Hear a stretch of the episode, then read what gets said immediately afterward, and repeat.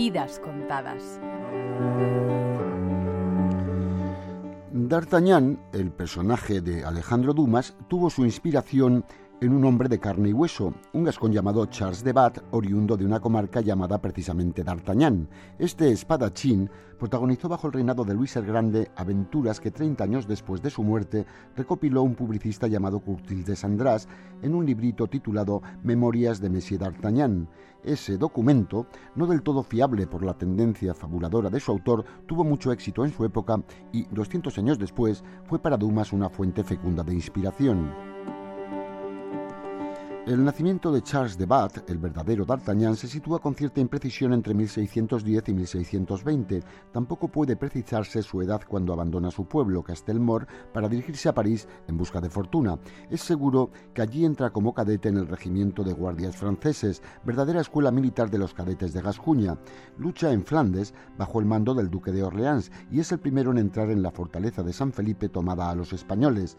Al año siguiente, ya como mosquetero, recibe tres balazos en su traje y uno en el sombrero, mientras que varios de sus camaradas caen muertos junto a él. Así comienza la fama de su baraca. Era un tipo con buena estrella. Suerte, experiencia y notables hechos de armas lo ponen en situación de llamar la atención del poderoso cardenal Mazarino. Se convierte así en mensajero de misiones de confianza y de acciones secretas del poderoso estadista, llevando sus instrucciones a las cuatro esquinas de Francia.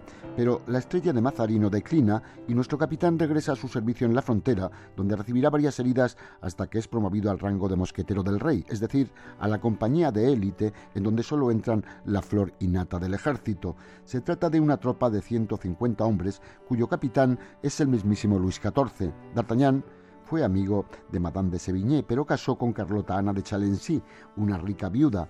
Luego ascendió a capitán lugarteniente de los mosqueteros y a ese título Luis XIV le encargó de tener a su ministro de Finanzas, Fouquet, cuya fortuna provocó los celos reales.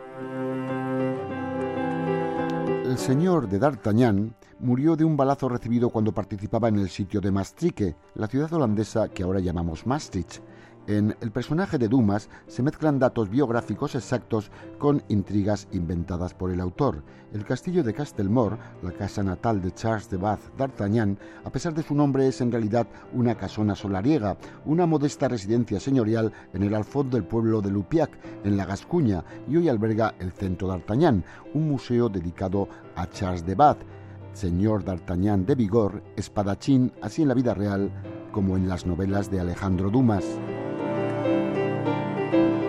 Gonzalo Ujidos, Radio 5, Todo Noticias.